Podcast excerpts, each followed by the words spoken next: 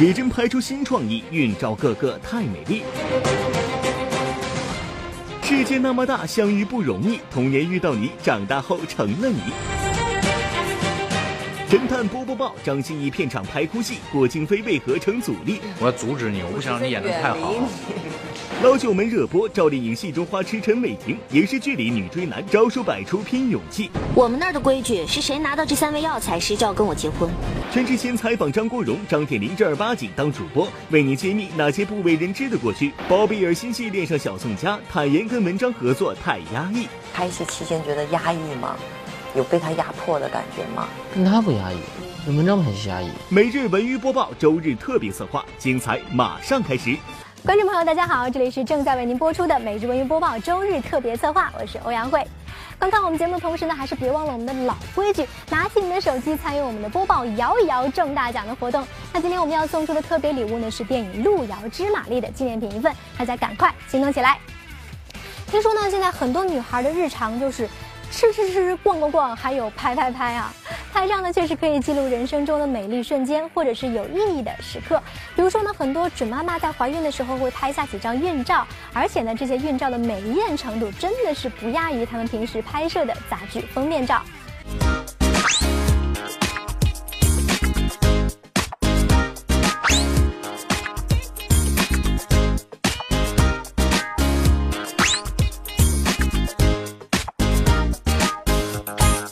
大妈美到不行，论一个摄影师老公的重要性。身怀六甲的姚晨最近频繁在网上晒出各种孕期照片，有人说这是嫁个摄影师老公的福利，其实不然，孕妇拍大肚照已经流行了很多年。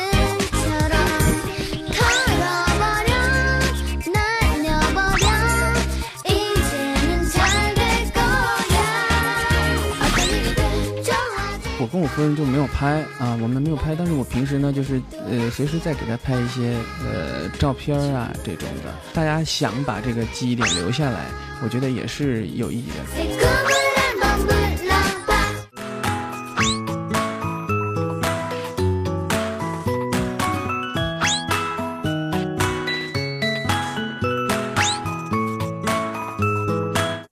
摄影师拍摄孕照最佳时期是在怀孕七个月到九个月之间，因为肚子大了起来，又不会行动不便，有的动员爸爸们一起合影，更显温馨，也有更多创意。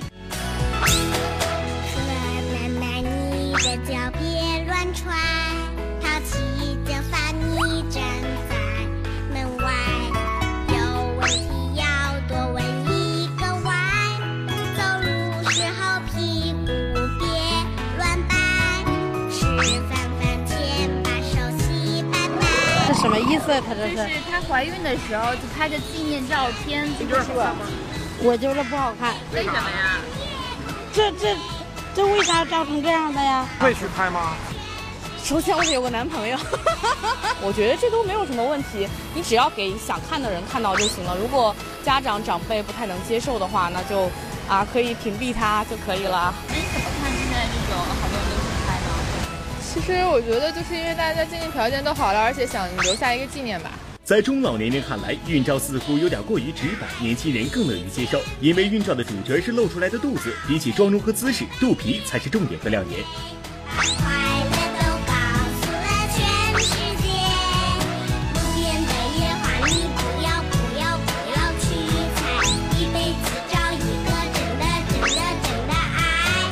我会不会担心那个画的那个东西对宝宝有影响吗？不会吧，化妆师画的，他们应该对这方面有了解吧？要怀孕嘛，一个孩子在肚子里面的一个成长，然后给他记录一下，然后拍一个照片，以后孩子长大了让他看，然后我感觉这个很有意义。有首歌唱的特别好啊！这世界说大就大，说小就小。没错了，世界很大，大到我们常常找不到一个人；但是世界有的时候呢也很小，小到转了那么多圈还是会遇到你。没准呢，眼前的这个人就在哪儿见过，而且可能曾经的交情还不浅呢。每个人都有属于自己的童年记忆，他们的童年记忆却因为遇上他他他显得有些不同。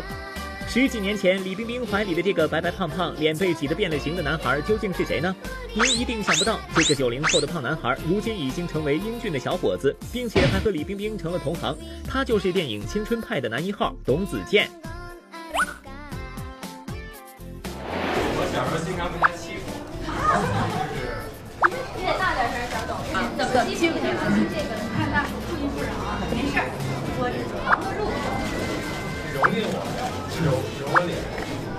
蹂躏欺负李冰冰、董子健，他们究竟有怎样的渊源呢？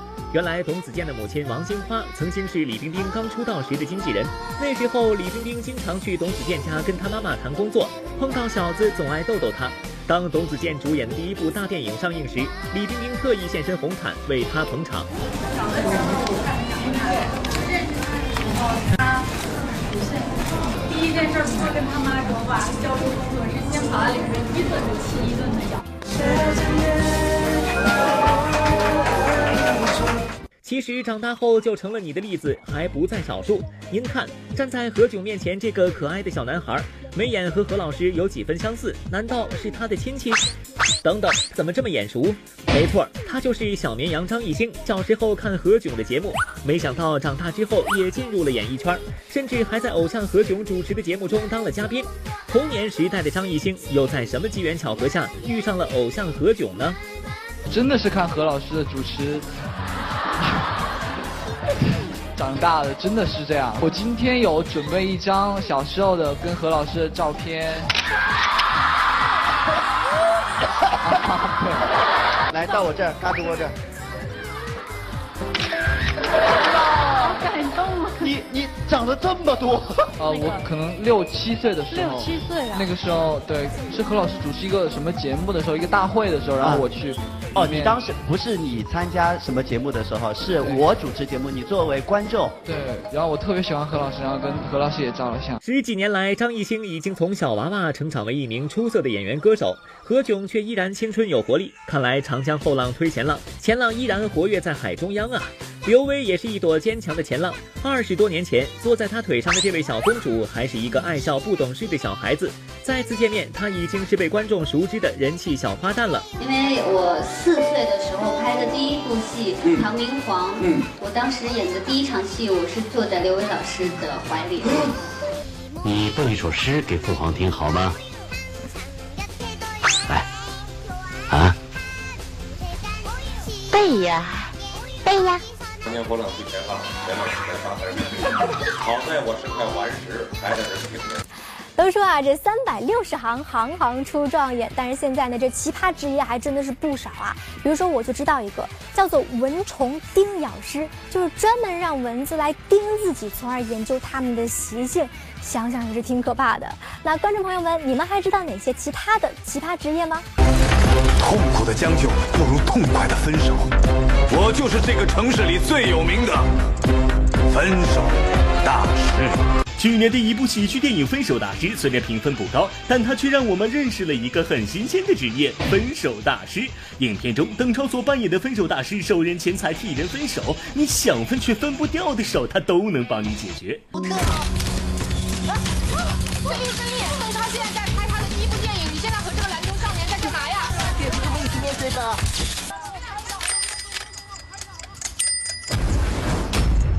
有道是宁拆一座庙，不毁一桩婚。专门替人分手这样的职业，你在此之前没听说过吧？不过在生活中还有更加奇葩的职业，只有你想不到，没有别人做不到的。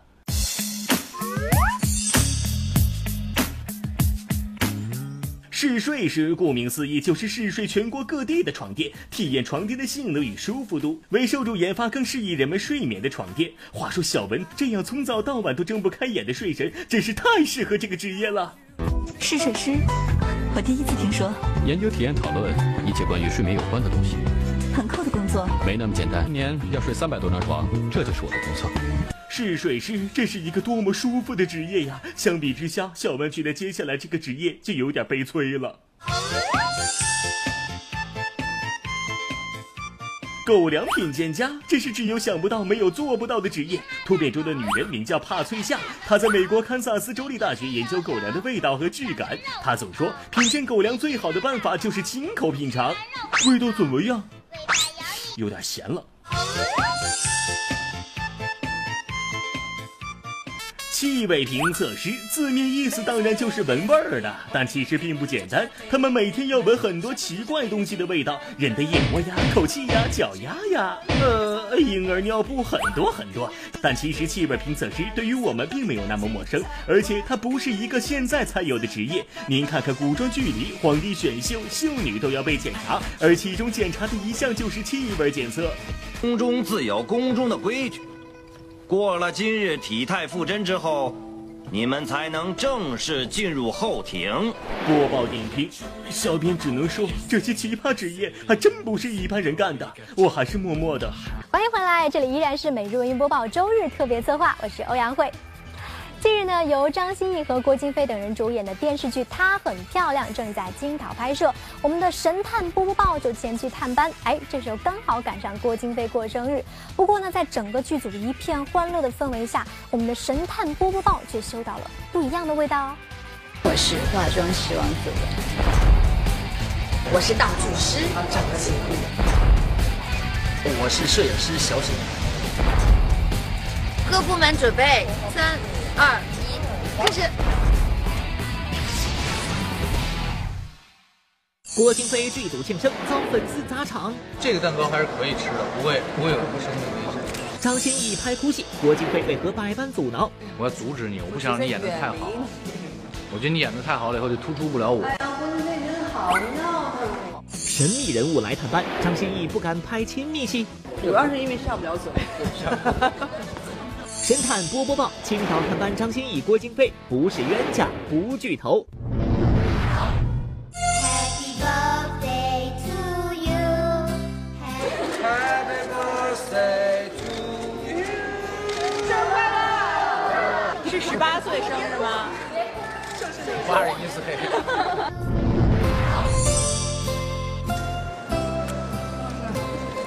哇，还有花。不是什么特别的东西。就是一个，一个小礼物，在国外给他订了个小礼物。生日快乐！哇哇哇！这时候我真的感觉我自己是个。哟，还有蛋糕吃呢！波波宝，我平日里苦心探班，今儿可算赶上回好日子。等等等等，不对呀！据神探我暗中观察，这一片祥和气氛的背后，其实暗藏玄机。话说这女主角张歆艺呢，不是前一天说好了要送礼物来着？难不成临时变卦了？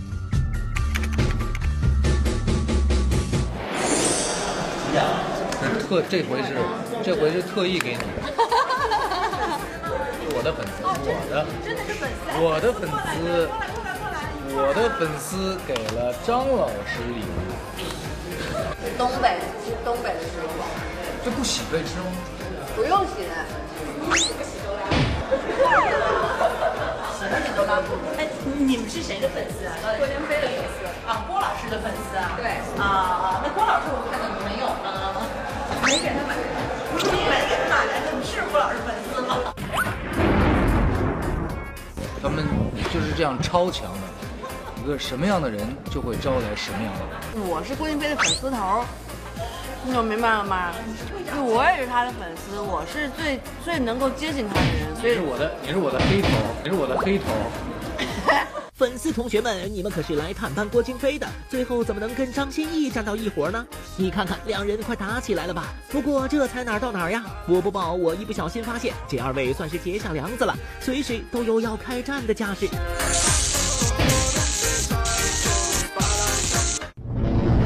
开始哪看他不顺，看他哪不顺眼？没有，一开始看我头发不顺眼，他说我头发像品客薯片的，一来就对我头发特别不满意。哎，老郭，你这你干嘛要弄一这样的发型？我说那我应该弄一什么样的发型？韩国欧巴发型。我说这不就是韩国欧巴发型吗？别让他分开。我说我之前一直都是没分开的。我说好不容易韩国人努力给我变个造型，我说你能不能尊重人一下？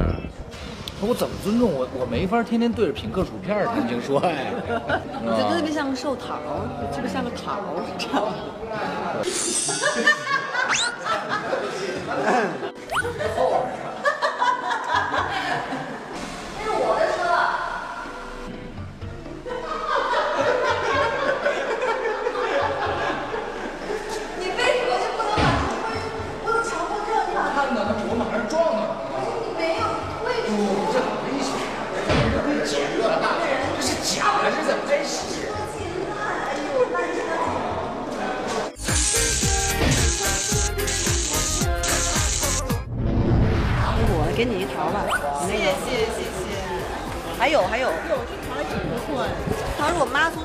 寄来的。啊，是吗？嗯，我有这么远啊？我跟谁好就给谁吃。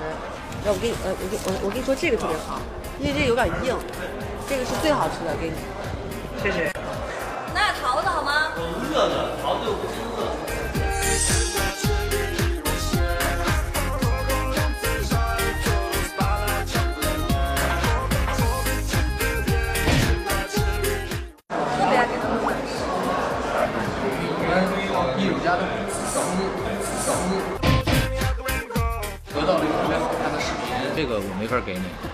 看你就你就在我手机上，我不不会发给你。我说你怎么会这样啊？我多少钱呀、什么的，没没什么。严重，就是这么严重，我一点儿都 不是，我是为了保护知识产权，友谊的小船马上就翻了，真的。然后这事儿念叨了很久，哇，没想到你是这样的人，我就是这样的人。想知道我跟郭京飞怎么相爱相杀吗？请持续关注，我们马上就回来喽。小张、小郭二位同学，你们这对冤家还能不能好好聊天了？我播报，我掐掐算算，如此下去，你们这戏肯定是拍不下去了。什么什么什么？貌似我大神探真的算对了。等下说证据之前，我插一句，看到张歆艺的额头了吗？这是特殊造型，剧组不让剧透，但基于太爱我演了，我必须扯一句。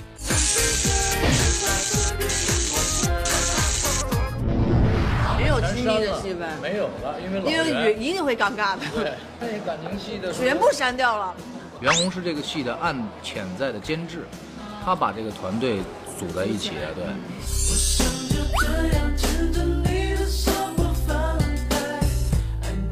他也在这戏里有演，嗯，被我拽来的，跟另外一个女孩演一对儿。但其实其实老袁他也很专业，他其实他真的不会在乎，主要是因为下不了嘴。Hello，我是郭京飞，现在您在文艺播报，下节更精彩，希望您马上回来，希望您一定要回来，不来会后悔。从拉拢粉丝到造型被吐槽，又从抠门到拒拍吻戏，看来郭京飞对张歆艺的意见很大嘛。我说小郭，你是不是得想法子反击一下呢？哈哈，机会来了，马上马上马上啊！张歆艺要拍哭戏了。嘿嘿，我说郭大侠，你抢我摄像机干嘛？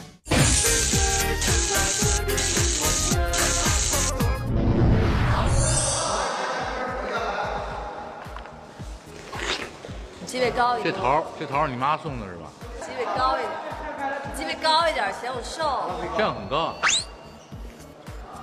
我这胳膊伤了，嗯。然后接下来你要演感情戏了是吗？你要干嘛呀？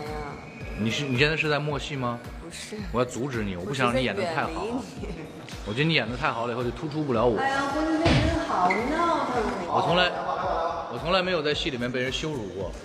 OK，好了，来拍了拍了。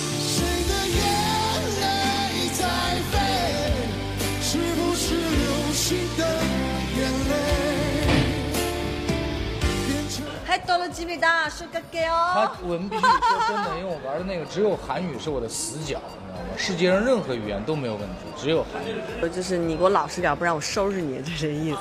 然后那个我想你好像是，就是刚才跟他说的那个，不不故事不 sell，不故事不 sell。这依然是正在为您播出的每日文娱播报周日特别策划，我是欧阳慧。俗话说得好啊，男追女是隔重山，但是女追男那就隔层纱。不少人觉得啊，男生就应该主动追求，女生就应该腼腆害羞啊。其实这样的观念呢，早就被打破了。遇上自己喜欢的人，女生也可以大胆追求。您看啊，影视剧中的那些女追男的桥段，就让观众看的是眼花缭乱。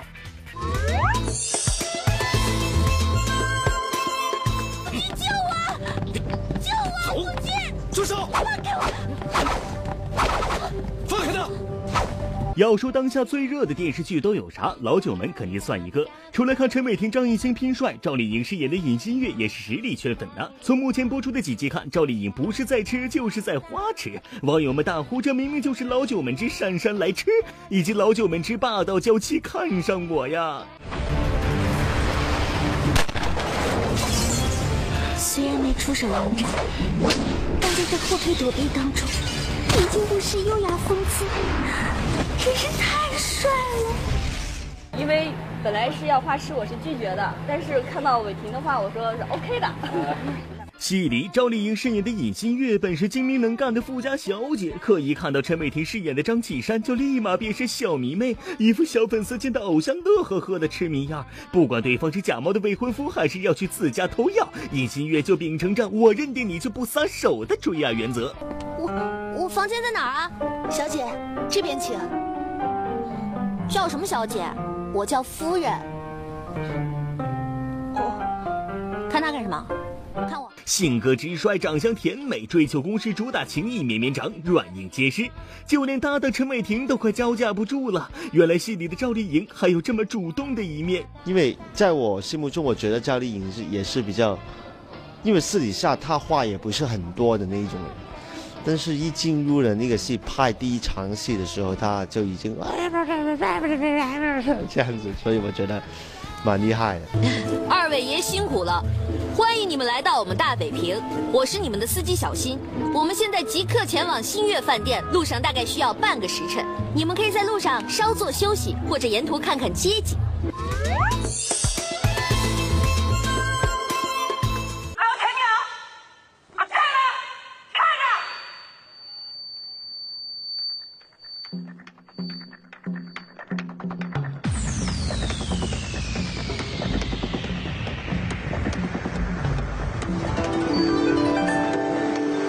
二人本是青梅竹马，两小无猜，可无奈包贝尔饰演的怂包路遥竟然不敢表白，后知后觉的玛丽只得开启了大女人疯狂倒追模式，天台索吻，一招制胜。空口无凭啊！我要你给我个信物。那 那我得准备点。别准备了，就初吻吧，给我了。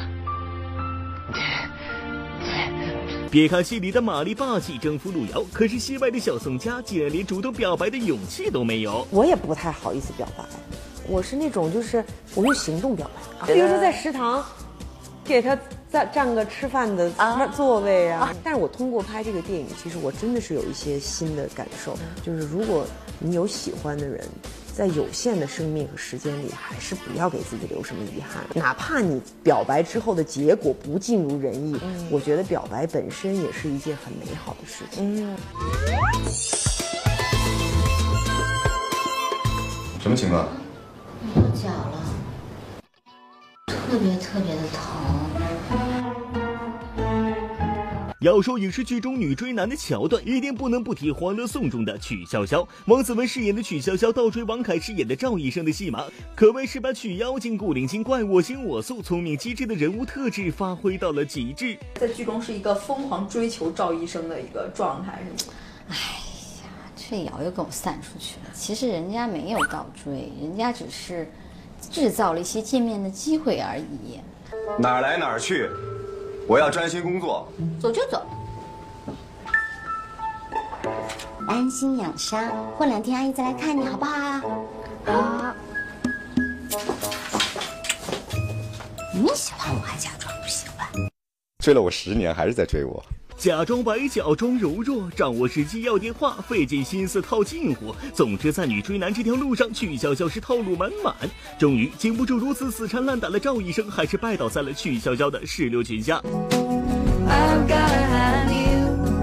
涛姐当时看到我跟王凯演的戏，然后回去说：“我要谈恋爱，我想谈恋爱。”相比前面或痴迷或霸气或穷追不舍的女追男戏码，一仆二主中的闫妮遇到的情况就复杂多了。因为在她追求司机杨树的路上，出现了不止一个拦路虎。张嘉译饰演的司机杨树，不仅有一个十几岁的女儿，甚至还有对杨树有爱慕之心的年轻姑娘。而闫妮要做的就是各个击破。这边，给你介绍一下，我男朋友杨树，我表妹王蓉。我就说吧，唐红阿姨对你有意。唐红阿姨说了，我没有妈。有什么事我可以随时来找他。都说打铁还需自身硬，严云饰演的女老板唐红年过不惑，没有了小姑娘的青春靓丽，于是，在女追男的道路上，唐红费尽心思导致自己。这两个包哪个好看？硬杯。那好看？那多大杯正好呢？青春少女含苞待放那种大。这包也火坑装怎么样？我觉得还可以再化妆。是个体力活。最多一天换过多少套衣服？记不清了，就是衣，反正就衣服多，房子也大，有钱什么这那。虽然说女追男隔层纱成功率较高，但如果追求的方式太作，近乎疯狂，那就只能以失败告终了。电视剧《离婚律师》中，张萌饰演的焦艳艳想追回吴秀波饰演的前夫池海东，各种刻意设计让池海东烦躁不堪，甚至没搞清楚状况就砸了池海东邻居萝莉的家。只能说焦艳艳是个大写的爱情失败者。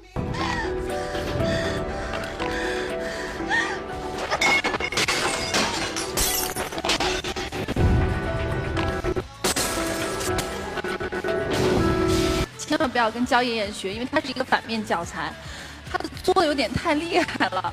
呃，我一直要说这个小作怡情，大作离婚。提到王子文、张铁林还有李玉刚等人的时候啊，大家可能会想到他们是演员、歌手，但是您知不知道他们曾经都是干什么工作的呢？如今的他风情万种，曾经的他收敛锋芒，寒暑假的时候会去北京参加培训。如今的他深情陶醉，曾经的他却沉稳端庄。本港地区今早大致多雲，下午部分时间有阳光。不得不说，人生的转角随处可见。倪妮在成为某女郎之前，曾在外企实习做白领；歌手邓紫棋成名之前，也曾做过主播；而演员王子文在成名之前，曾梦想做一名歌手，还远赴韩国做练习生。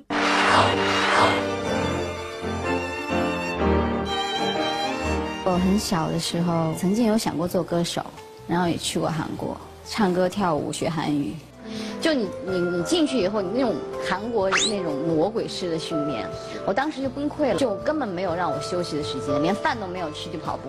然后正好我妈给我打了个电话，就问我有没有平安到达北京。我接到我妈电话，我当时就哇我就哭了。王子文之所以能走上练习生的道路，也全因为一个人，他就是凭借歌曲《春水流》成名的歌手黄格选。他当时正好要做一个组合，就是一个唱歌唱歌的组合。他当时见到我的时候就觉得，哎，就觉得我形象啊条件还不错，韩国老师也觉得还 OK，然后我就又正式从成都去了北京，嗯，然后我才才过来干了这行。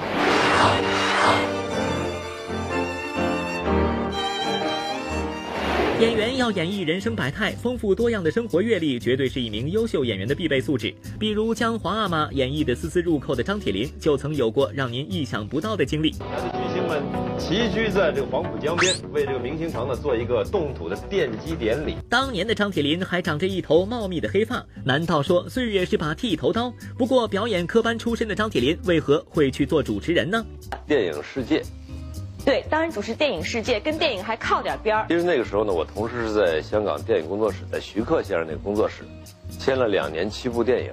但是那个时候呢，也那那段时间也是电影开始不太景气，所以老拍不完。那拍不完，我闲着干嘛呢？因为当时那个戏不太多，有点空，才做了主持人。如果说有选择的话，可能不会做主持人。无独有偶，凭借电影《我的野蛮女友》红遍全亚洲的韩国演员全智贤也曾做过类似的工作，还因此与自己的偶像来了一个亲密接触。原来十八年前，张国荣带着新专辑《春天》赴韩宣传，刚刚入行一年的全智贤被选中采访偶像张国荣。阿爸，阿爸，二번아저씨삼번오빠사번차기。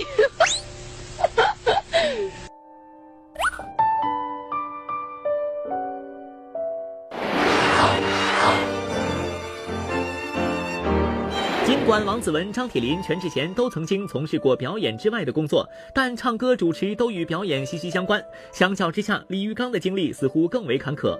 一九九六年，他考入吉林省艺术学院文艺编导专业，然而家境贫寒的他不得不放弃学业，外出闯荡。他的第一份工作就是歌舞餐厅的服务员。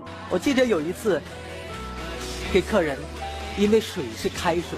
客人拿一个杯子让我倒，放在这儿，然后我就给他倒，倒倒倒，我突然之间就被舞台吸引了，水特别开，我就不停地倒，不停地倒，突然砰一个大嘴巴向我袭来，我一下惊呆。塞翁失马焉知非福，离开餐厅的李玉刚开始朝歌手方向努力。二零零六年，北漂李玉刚参加了星光大道，从此改变了自己的人生轨迹。如今，他已是一名风格独特的歌者。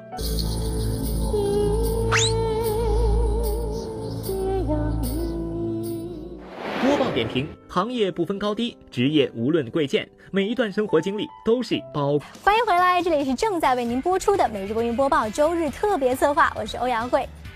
一直播，每天都有新内容，每天都要播不停。没错，现在我们美容云播报呢是选定最棒的直播平台一直播成为我们的官方合作伙伴。电视机前的小伙伴们，走过路过千万不要错过，赶紧关注起来吧。那今天我们要送出的周末彩蛋呢是电影《路遥知马力》的纪念品一份。好，我们来继续我们的节目。要说这。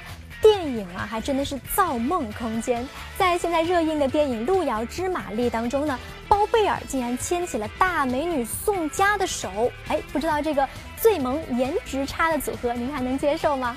那日前呢，包贝尔就做客我们的独家对话，来细说了一下这部电影的拍摄过程和他自己的成长经历。您别说，还真挺像的。个子不高，眼睛小，凡是浓缩的都是精品。我突然今天你在我心目中的形象就高大了很多，你知道吗？嗯，不可能，还是一米七三点五。现实很丰满，理想却为何如此骨感？哎，那你此刻现在的所谓的理想是什么？我在淘宝上订了一把专门可以给婴儿剪头的剪子，我想在十四号给我女儿理第一回发。每日文娱播报独家对话，包贝尔。我们欢迎包贝尔再次做客每日文娱播报的独家对话。哎，你今年还挺忙的哦。不忙，我倒觉得我挺闲的。二零一六刚刚过去一半，半年间，包贝尔补办了婚礼，参加了真人秀，拍摄周星驰导演的新电影，还筹备自导自演《鹿鼎记》。说不忙，绝对是谦虚。这几天，文章导演、包贝尔、宋佳联袂主演的电影《路遥知马力》正在热映，而在拍摄这部戏时，包贝尔可谓是夹缝中求生存。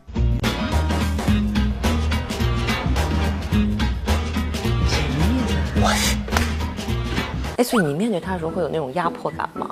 有啊，我第一回我们俩见面的时候是文章说，你们俩见见吧，找了一地方弄了点小龙虾，几瓶啤酒，我们俩坐在那，他就把我打了。嗯，他跟你讲了，他，但是他他不是直接上来就打的呀，他不是。我说宋佳老师，我说我特别喜欢你演的悬崖，我说演的真好，他就上来就给，哎呀，老弟呀，夸我呢，就。我就懵了，然后他，反正就给我打的挺惨的。我第二天早上起来，后背上全是巴掌印，对，全是巴掌印，胳膊后背，打了我一宿。后来他他我都不敢挨着他坐，一挨着他坐，他就又搂又打又掐的那种，就特热情哈。就是东北东北人那种热情。我俩都是哈尔滨的，对呀。就我说这个，我说咱俩都是哈尔滨的。他说对呀，我知道啊，哈尔滨的，对，就是那样。拍戏期间觉得压抑吗？有被他压迫的感觉吗？跟他不压抑，跟文章很压抑。为什么？因为，因为文章他，首先他脾气不好。真的？啊，他脾气不太好。他对待戏的态度就像是，就像是在保护生命一样。你可以欺负我，但你不能欺负我的戏。嗯。就比如说服装要是穿错了，或者说他就会把对讲机直接摔碎，就问你为什么这样对待我。跟宋佳合作有外形上的压力，跟文章导演合作有来自全身心的压力。可以说，包贝尔在剧组有点夹缝中求生存的意味，而这一点和他的成长经历不谋而合。儿时父母离异，母亲漂洋过海去了日本，他和小脑萎缩的奶奶相依为命。为了维持基础生活，包贝尔不得不外出打工。我从小学就开始，小学。小学五年级一直到我上大学之前，那可是他们为什么在经济上都没有人管你呢？他们只付学费，你没有任何零花钱。你要打游戏机啊，你要买新衣服啊，你不能一年只穿那两双鞋啊。不是，你那个时候是没有跟他们任何人生活在一起吗？对啊，自己一个人，一个小孩儿，没有，我还有一个小脑萎缩的奶奶和一个保姆。就是原则上是有保姆来照料你们的生活，但是原则上保姆只照料我奶奶。根本没有时间管我，所以那那他们没有考虑你该怎么吃饭。他们认为保姆会照顾我。哎，所以你你没有怨恨他们吗？长大了之后，大了之后我发现他们都是爱我的，只不过爱的方式不一样罢了。不是我不不疼，我为什么要做胃镜呢？遭不遭罪？他他担心那个什么？胃镜相对的来说有一定的痛苦，痛苦，痛苦。可我的胃没有疼过，我为什么要去查胃镜？他跟着医生说：“说我疼到送医院直撞墙，这是编的，这是这是没有的事。”我就觉得我自己很委屈。我的母亲特别想用用她的爱去弥补她小时候没有在身边对我缺失的爱，但那种爱是我接受不了的。我觉得像像洪水猛兽太汹涌了，他会给我发微信，发几十条六十秒。几十条，我就懒得听。我跟我老妈说：“你能给我发文字吗？”也因为我希望改善我们俩的关系，我才上了这个真人秀，跟我母亲强迫我们俩一起在一起生活七天。因为原先我跟我妈一天都待不下去，对我宁愿晚上住酒店，我都不愿意回家住。我儿子听话，好，就这样，就这样，呀，哦，他听话，你不要不要啊，不整不整你不整你，嗯，啊，不用，走走走。不用啊！不用你不要安排我，我没事，我什么事都没有，好吗？一直到录完这个节目，我才认识到，我跟我母亲的关系不只出现在她的身上。我觉得我身上有其他的，我只注意到我母亲给我发几十条六十秒的语音，我问她能不能给我打字，但我每一回却给她发的是语音。我爱你，嗯，妈妈永远爱你啊！我爱你，嗯，我爱你，爱我，嗯，嗯，你爱我。今晚文艺频道即将为您播出的是《我爱书画》，著名画家史国良特别邀请了七十七岁的舞蹈皇后陈爱莲献舞，绘画和舞蹈将碰撞出什么样的火花呢？不错，配配配。在本期节目中，著名画家史国良与中国舞蹈之母戴爱莲的高徒陈爱莲现场呈现绘画与舞蹈碰撞出的艺术火花。为此，史国良特邀陈爱莲献舞《春江花月夜》，而他现场抓取陈爱莲跳舞时的一些动作和神态进行作画，一展速写实力。